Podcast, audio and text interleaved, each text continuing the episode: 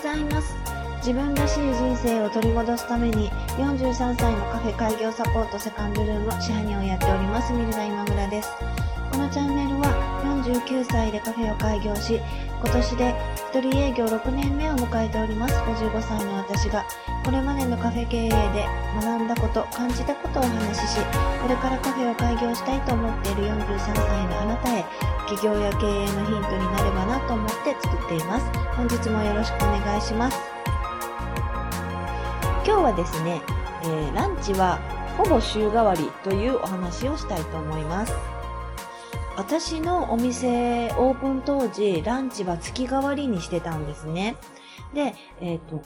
まあ、今2月なので、2月の28日まではこのメニューをやります。で、3月になったら、また、3月の1日の日に、まあ、自分が作ってるその月替わりのランチの写真と、まあ、こういうのをやってますっていうような投稿をして、まあ、月替わりでやってたんですけれども、オープン当初だったんで、まあ結構、まあ生真面目というか、もうあの、月が変わったら絶対メニューを変えないとダメだっていうふうに思い、思ってたんですね。で、そうなるとすごい、あの、月末って、材料をどれぐらい入れるかとかいうことにもすごい神経をま尖らせてしまうんです。で、お客さんってどれぐらい来るかどうかって、まあもちろん水物なのでわからないし、まあ、その頃はまだあの雨が降ったらどうだとかいう、その天候によるお客様の数とかも結構左右されてたりとか、あとはまあ気候ですね、暑かったり寒かったりするっていうのもすごく左右されていたので、まあたくさん用意すると、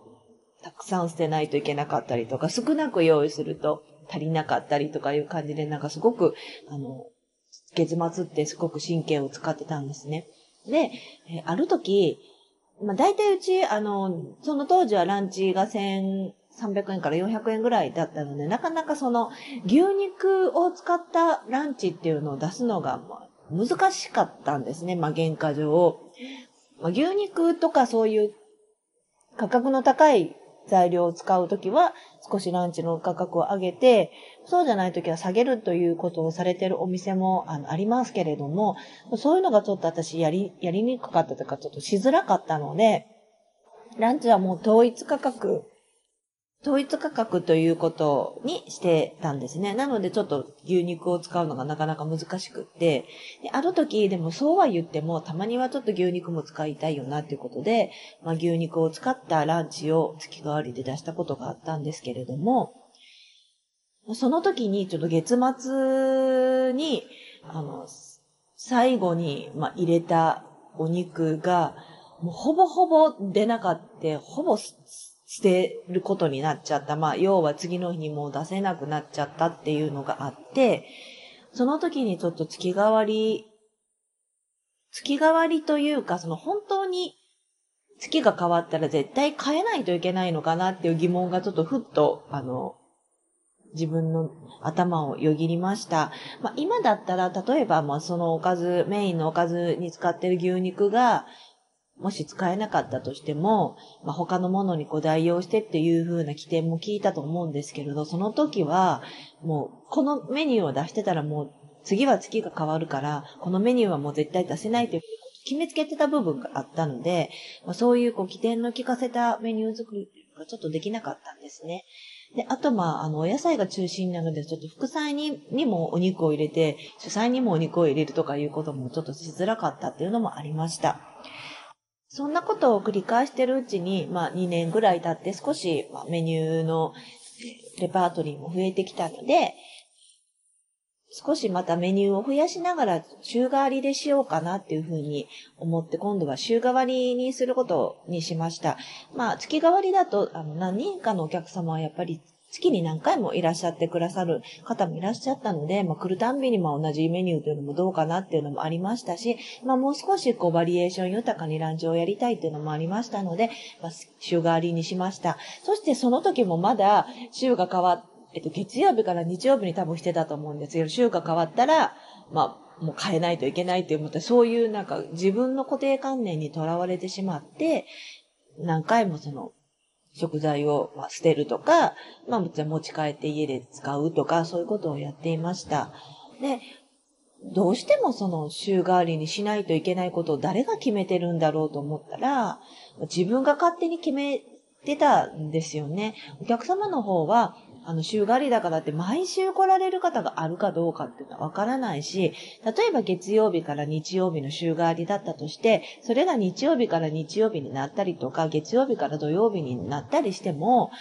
そこに、を気にするお客様が一体どれほどいるのかなっていうふうに、ちょっとこう、まあ、ずるいかもしれないけど、そういうふうに思い始めて、えー、ランチは、えー、ほぼ週替わりっていうことにしました。で、よく来られる方には、まあ、ほぼ週替わりですって、まあ、その、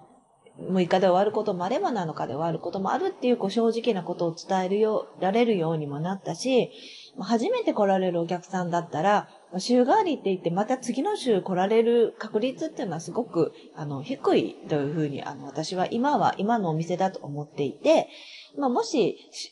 週をまたいで次に、次の週にまたいらしてこら、いらしてくださるとしたら、そのお客様にはまあ正直な気持ちをちゃんと伝えてもいいのかなっていうふうに思い始めたので、まあ今は、えランチはほぼ週替わりということにしています。そして、ほぼ週替わりというふうに自分でちょっとこう、た、手綱というか、まあ、タガを少し緩めたら、意外とちゃんと週替わりで回るようになったんですよね。あの、ほぼにしてるから、適当な、まあ、食材の仕入れにしていいのかっていう風になったら、意外とそういう風にはやっぱり思わないし、基本は週替わりだと思っているから週替わりのつもりで、まあ、用意はするんだけれども、前のように、あの、ガチガチに思ってた時よりもずっと緩く思ってる時の方が、食材は結果的にはロスがなんか少なくなったような気がします。そしてきちんと週替わりで回ってるような気もしています。まあ、ひょっとしたらちゃんとつけたら、あ、この日、この週は、あ実は週替わりじゃなかったなっていうこともあるかもしれないんですけど、自分の感覚の中で、あ、意外とちゃんと週替わりで回ってるなって思ってるってことは、お客様は割と週替わりだっていうふうに思ってらっしゃるのかなっていうふうに今は考えています。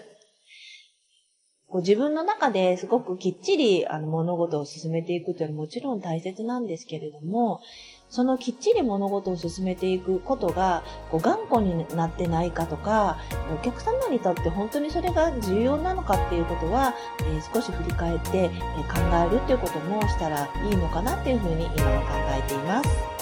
今日も聞いていただきましてありがとうございました。セカンドルームでした。